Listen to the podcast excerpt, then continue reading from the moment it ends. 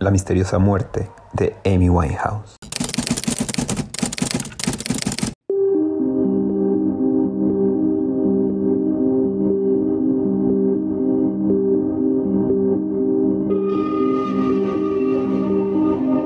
En todas las historias sobre una chica muerta, hace falta que aparezca un villano.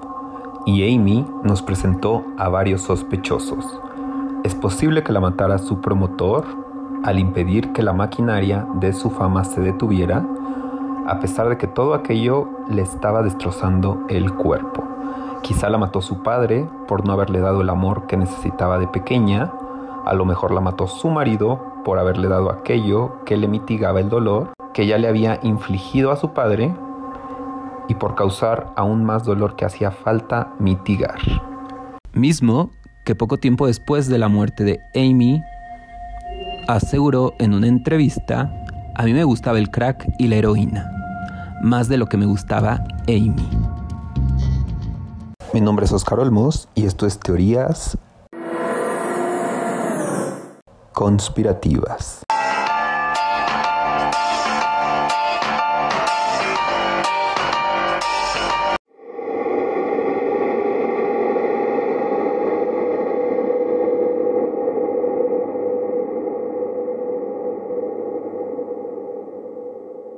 Amy Jade Winehouse nació el 14 de septiembre de 1983 en Londres, Inglaterra.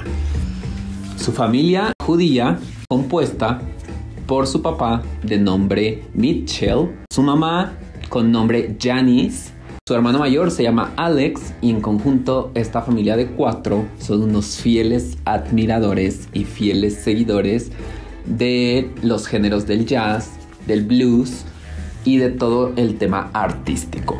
Amy Winehouse creció escuchando el jazz, creció viendo a su papá, el cual se declara fiel seguidor y fiel admirador de Frank Sinatra.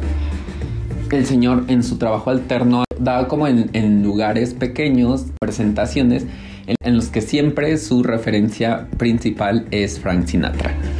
Obviamente esto también hace que Amy tome como una primera referencia al mismo personaje o a la misma celebridad.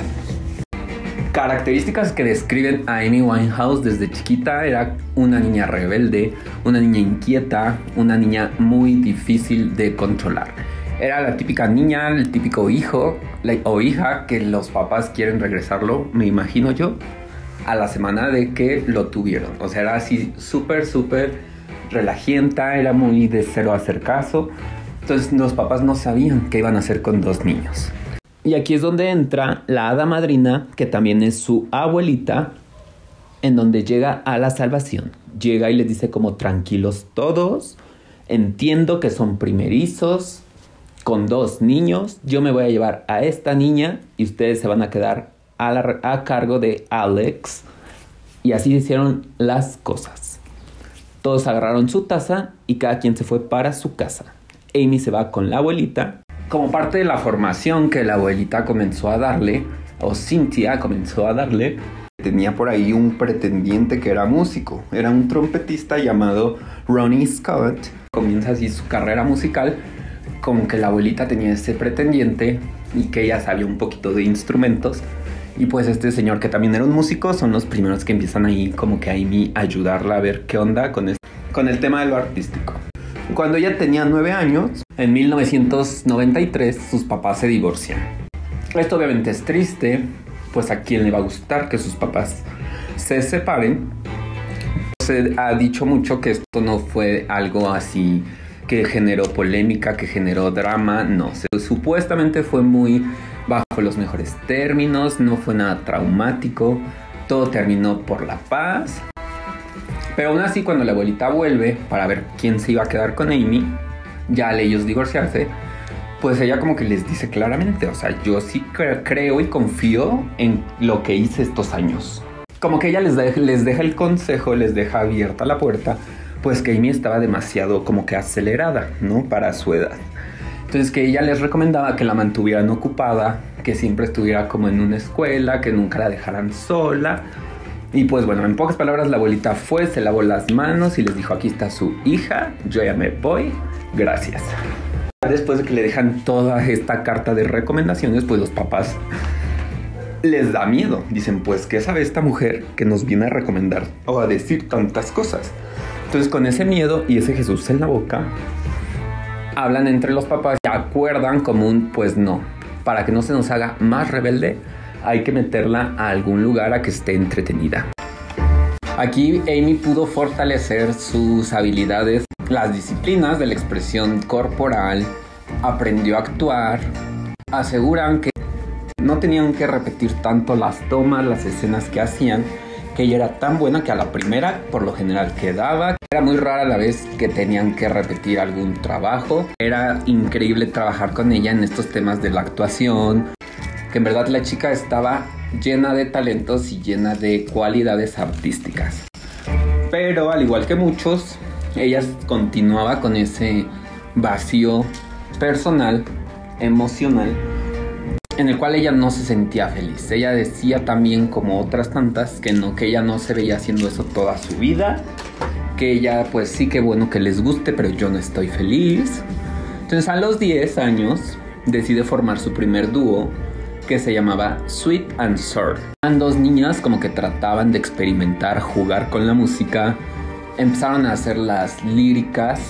Nunca habló de esto, pocas veces tocó el tema. Era uno muy grato para ella recordar que este proyecto pues no fue tan exitoso. Entonces prefería omitirlo y pues si yo no me acuerdo qué pasó, no pasó. Como que este dúo tampoco me va a llevar a la cima, o al menos no tan rápido.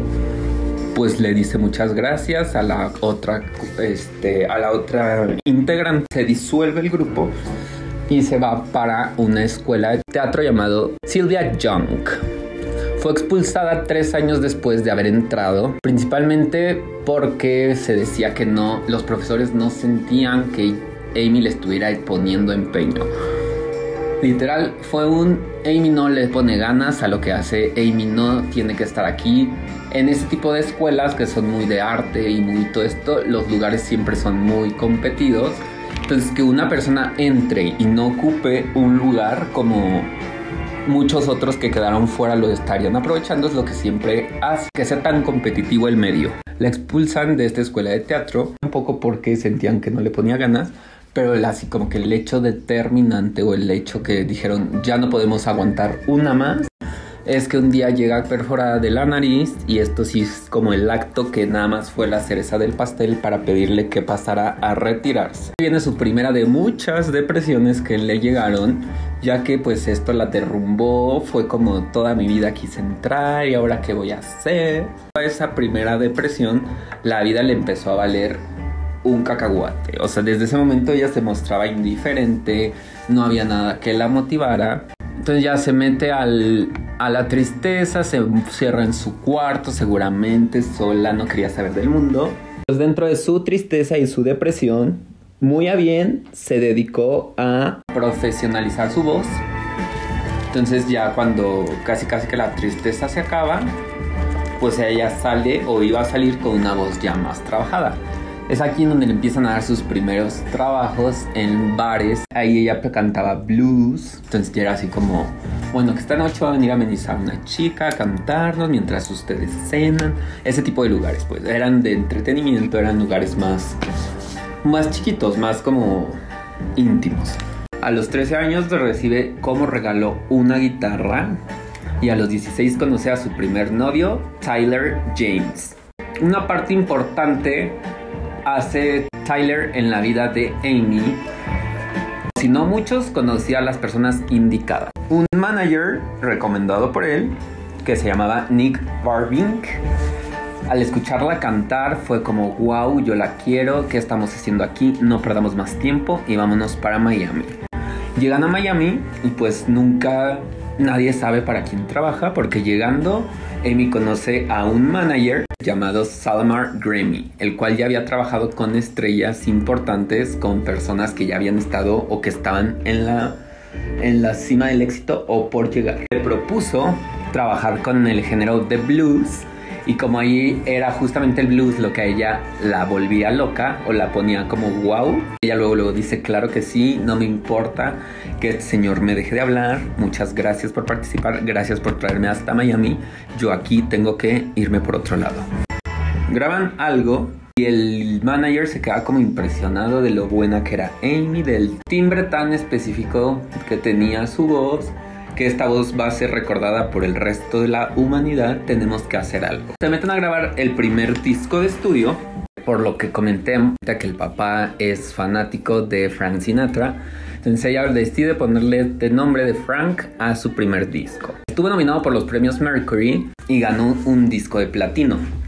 Para el 2004 compró su primer propiedad y pues aquí es donde todo comienza a irse tan rápidamente para abajo. Ella elige vecindario que no es reconocido porque sea el más exclusivo. O sea, es un, era un vecindario al contrario que era bastante peligroso. Era un vecindario donde existía maldad de todo tipo. Y pues es ahí donde inician aquí los problemas de bulimia, de anorexia para Amy Winehouse el manager al preocuparse, pues ellos principalmente creo que son los más interesados en cuidar al artista porque pues si no se les acaba el, trabajo, ¿no? Él al ver cómo Amy se estaba deteriorando tan rápido y tan feo, va a hablar con sus papás y les dicen, oigan, pues es que creo que esta niña ya está pronta a morir porque está muy flaca y no sé qué tanto pasa. Ella dijo que estaba bien, ella dijo que no necesitaba ayuda y que no, no iba a ir a ningún lugar que ellos le dijeran. Amy se molesta con él, terminan relaciones y pues ella se va a una profunda depresión de tres años.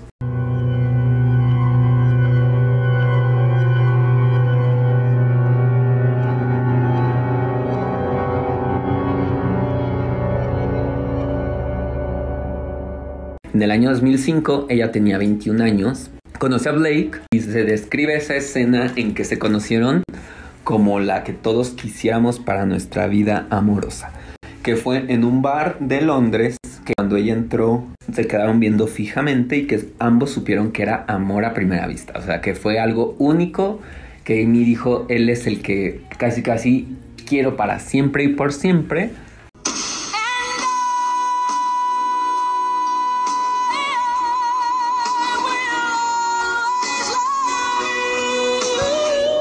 aquí va algo un poco turbio.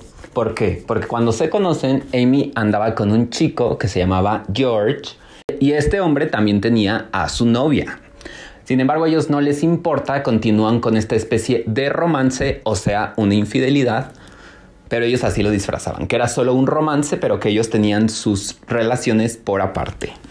Él lo hace parte de su equipo laboral. Un tiempo después Amy dijo, ya no puedo más, yo tengo que estar con este hombre pero no voy a estar allá si no dejo aquí. Como que el otro chico también dijo, pues hoy todos lo hacemos por igual. Él también deja a su chica y así ellos comienzan a andar. Se juraban que ya estaban así de con el amor de su vida, que todo estaba increíble. Aparentemente estaban los dos sumamente enamorados con la persona que se habían flechado aquel día, pero poco a poco se empieza a ver cómo la relación se empieza a tornar un tanto violenta de forma pública. Empezaron a tener agresiones en público, era una relación enfermiza y súper tóxica y obviamente todo esto va relacionado a que él también era adicto a varias de las sustancias que Amy consumía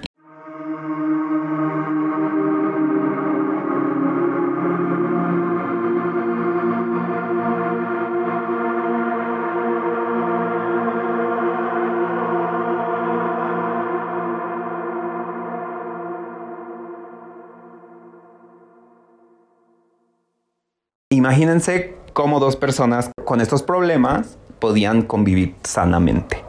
Terminan, pero él es quien anuncia el rompimiento de la relación porque él había pensado que pasar tanto tiempo para que él recapacitara y viera que realmente a la mujer que quería era con la que estaba antes de que con Amy. Ella también anuncia una relación, pero ella no fue con una persona, sino con las pastillas que le contrarrestaban la ansiedad y todos estos padecimientos que se le intensificaron con el abandono del gran amor de su vida, o sea, hace este hombre. Testimonios de personas que estuvieron cerca de ella dicen que por esa época ella se comportó sumamente rara porque era muy violenta, tenía unos cambios de humor que te quedabas frío porque eran muy, muy, muy cambiantes y muy extremos. Era un impacto verla casi parada en los huesos. En el 2006 como que empieza ella a mejorar un poco, se le empieza a ver que con 100 gramos más, que con un diente menos. O sea, era un deterioro raro, pero a la vez como que en 2006 se, hace una notable mejoría. Hasta ese entonces es cuando puede meterse a crear su segundo disco y último llamado Back to Black.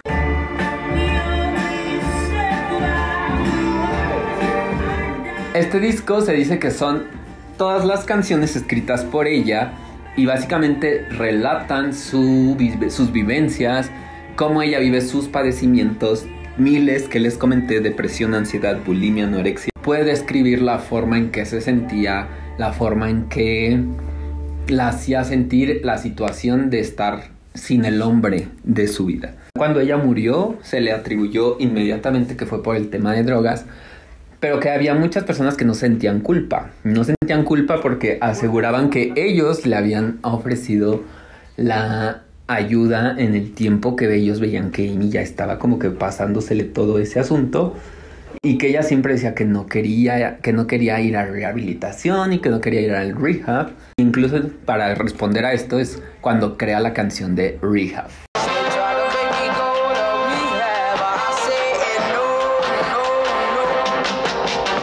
Literalmente la traducción es, ellos intentaron hacerme ir a rehab y yo dije, no, no, no.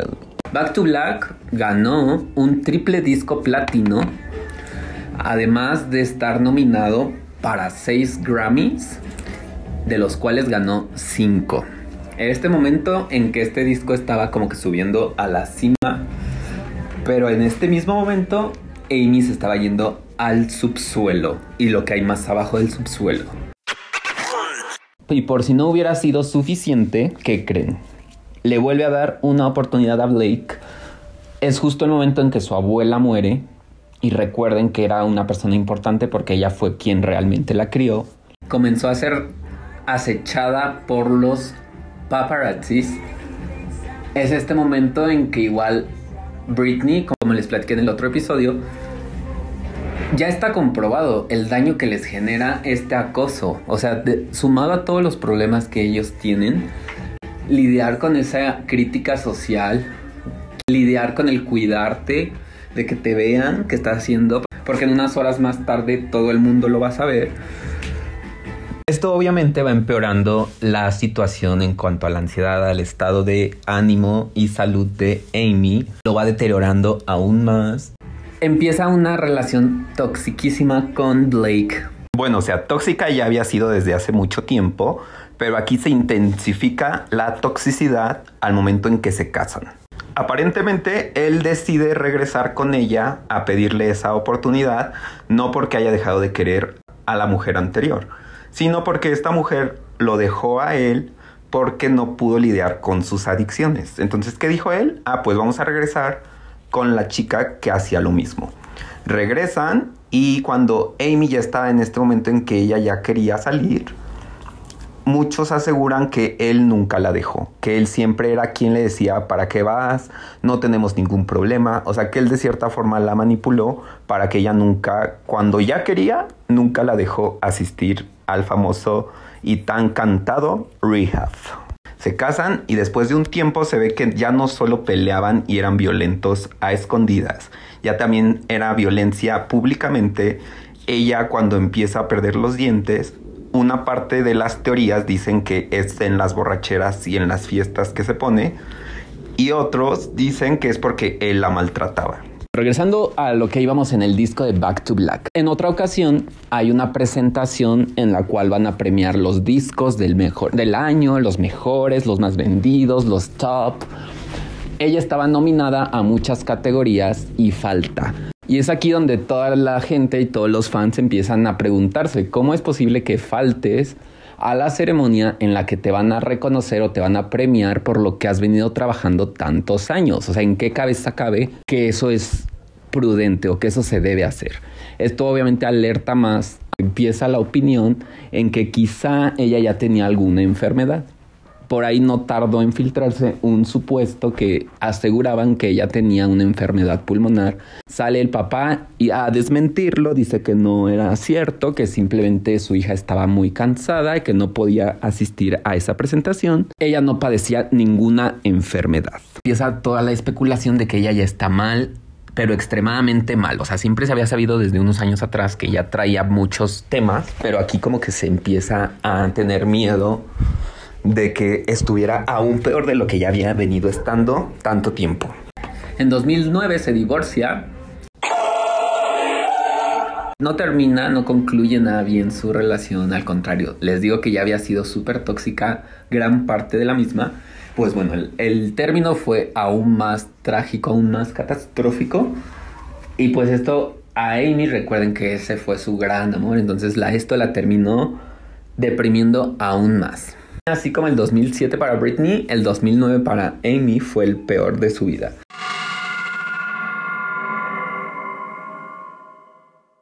En el estado en el que se presentaba los conciertos, hay videos en YouTube en los que se cae, hay videos en los que se ve que tiene que salir corriendo atrás del escenario a vomitar.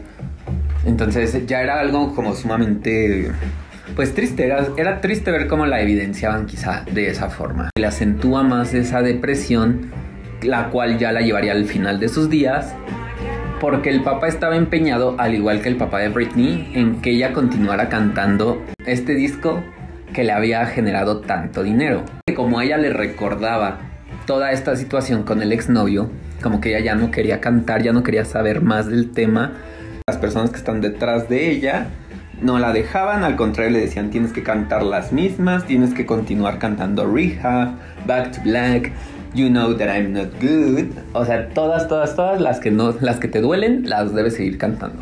Llegamos a su fallecimiento. Así de rápido, llegamos ahí.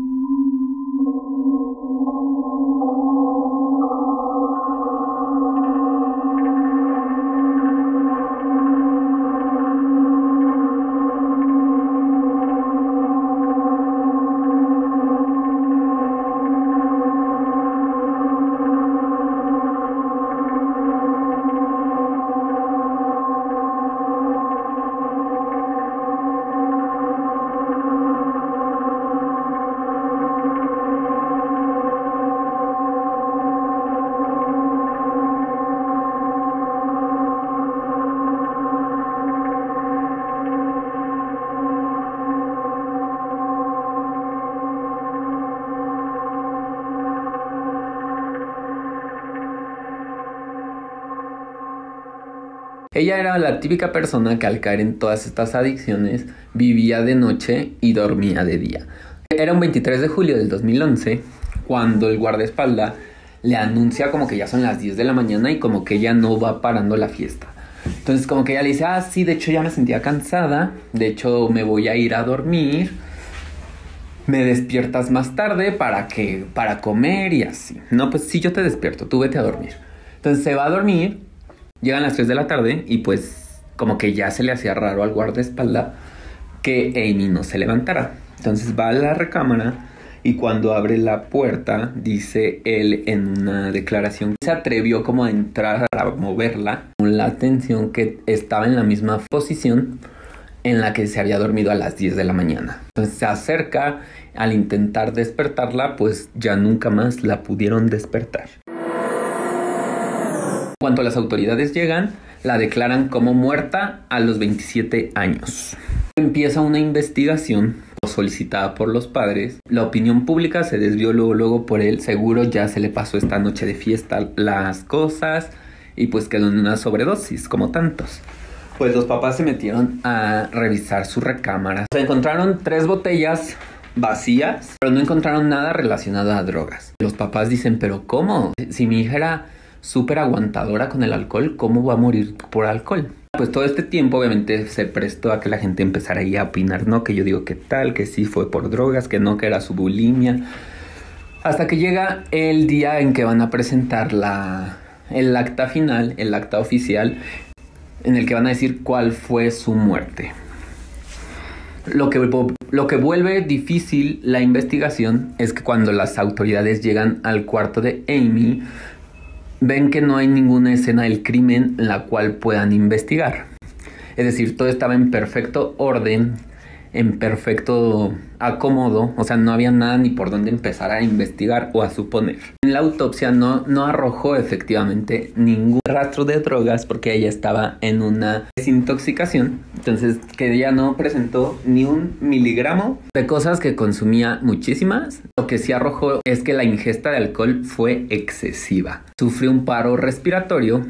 Esto la llevó a un coma momentáneo terminando con la muerte. Agregaron que ninguno de sus órganos tenía alguna afectación, lo que los hace concluir que sí fue el tema del alcohol porque encontraron en su sangre 416 mililitros de alcohol. En el Reino Unido, para que la policía te detenga, porque ya vas alcoholizado, debes llevar 80 mililitros. Pero aún así ellos se sorprendieron muchísimo porque dicen que con 350 mililitros incluso ya es para que una persona esté al borde de la congestión alcohólica.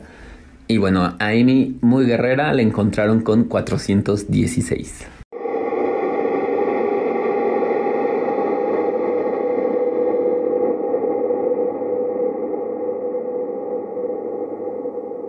Aburrido sería todo si solamente existiera esa versión, ¿verdad?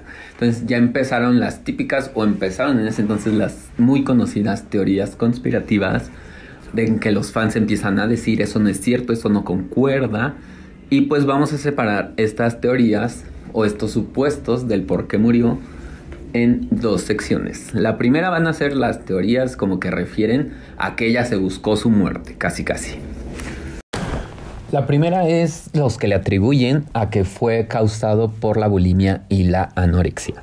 Es decir, no es lo mismo un cuerpo que aguante la fiesta, que esté bien nutrido, a, una, a un cuerpo que se mete esas cantidades industriales de alcohol y que además no esté bien nutrido. La segunda es la que hace referencia a la de los pulmones. Cuando ella brilló por su ausencia en aquella entrega de premios, Recuerdan que les mencioné algo de los pulmones, una enfermedad supuesta. Bueno, pues esa es la segunda que quedó como las oficiales.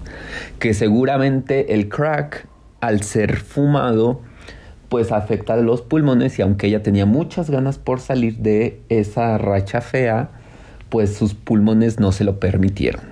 Y la tercera y última es que mencionan, ella se suicidó. O sea que debido a toda la depresión que traía, lo más común y lo más coherente es que ella haya provocado su muerte con algún tipo de pastilla o con simplemente beber de esa manera, como que ella ya estaba buscando el morir. Otros especialistas en una cuarta, les mentí que eran tres, son cuatro. Y esta dice que es, es muy ilógico que pretendan o que sus, las personas que estaban cerca de ellas pretendieran pensar que una drogadicción que se llevó por tantos años se pudiera dejar de un día para otro sin eh, reemplazar o sin llevar un tipo de acompañamiento profesional. ¿Por qué? Porque dicen que obviamente eso iba a detonar la ansiedad a tal grado de forma que ella iba a buscar la manera de sustituir los efectos de estas, de estas sustancias que había consumido por muchos años. Y pues obviamente el alcohol nunca iba a lograr hacerle sentir lo que le hacían sentir esas cosas todo lo demás. Y pues era algo que se veía venir. Estos especialistas dicen que es algo que se veía venir por el mal manejo que se tuvo con su tema de adicción. Y bueno, aquí terminan las teorías que sí son interesantes, pero no están tan buenas como las siguientes, porque aquí comienzan las conspirativas. Y bueno, las teorías más misteriosas o más oscuras igual van a ser tres.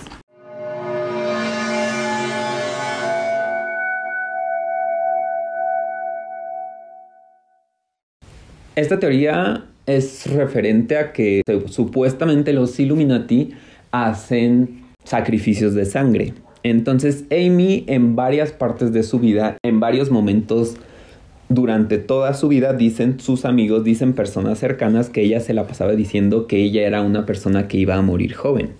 Entonces se supone que en el 2004 lanzan una escultura que había predicho su muerte. Es decir, los Illuminati habían avisado que Amy estaba dada para un ritual de sangre que se iba a realizar posteriormente. La obra sale ella tirada con un balazo aparentemente en la cabeza porque hay un charco de sangre alrededor de ella y tiene en la mano una bolsita de Minnie Mouse. Lo que hace así súper, súper le suena a que es eso, eso es Disney y Walt Disney es una de las personas que se dice que ha sido de las más involucradas o de las pioneras en la cofradía y por eso es que sus películas también han pasado por los años y los años y los años y siguen teniendo el mismo impacto. Entonces, al ellos poner una representación de Walt Disney en esta escultura, así no les dejan ni una sola duda de que Walt Disney tuvo que ver algo ahí, o sea, los Illuminati, y esto quería decir que este ritual ya estaba pronosticado o predicho para que ocurriera. La del Club de los 27 es otra teoría. Esta teoría básicamente habla de personas que están a punto de descender a la fama en una forma de que se queden como leyendas por siempre y para siempre en la humanidad. En el caso específico, bueno, voy a platicar de este tema de los 27 en otro episodio, pero ahorita vamos a centrarnos en el de Amy. Se, dicen que, se dice que ella estaba a punto de descender a la, como que a la que ser recordada por siempre y para siempre por todos, y como que no les convenía por muchas cosas. Uno, porque ella estaba a punto de enloquecer por sus múltiples problemas, y dos, porque era una de las se dice que ella nunca se dejó someter mentalmente de manera fácil.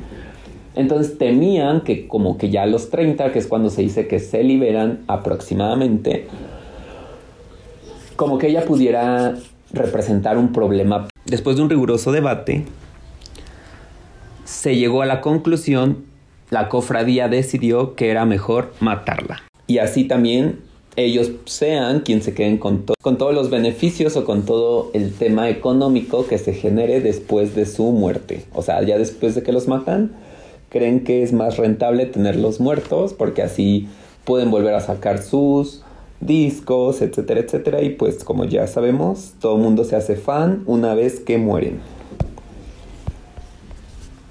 Entonces la teoría es que ella también forma parte de este club.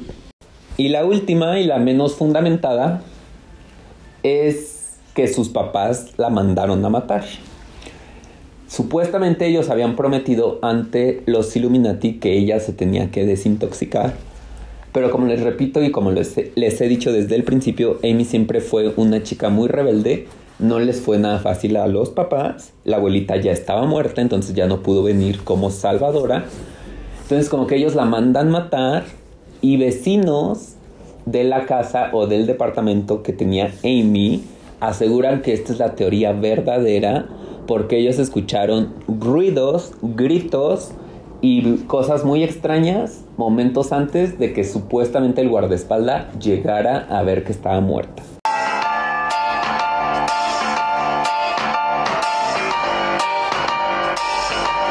Y bueno, Seguramente ustedes tendrán una que yo no mencioné porque hay miles de historias, miles de teorías que aseguran que su muerte, lo último que fue, fue una muerte natural. O sea, todas las teorías apuntan a que esto estuvo manipulado. Pero pues tristemente aquí nos vamos a quedar porque aquí estamos parados y esto ya no va a tener a dónde trascender si la mataron o no. Da igual, la chica no volverá a cantar. Espero que les haya gustado, déjenme sus comentarios y nos escuchamos la próxima semana.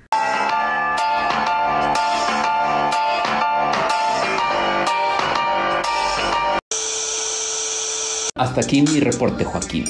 Volvemos al estudio.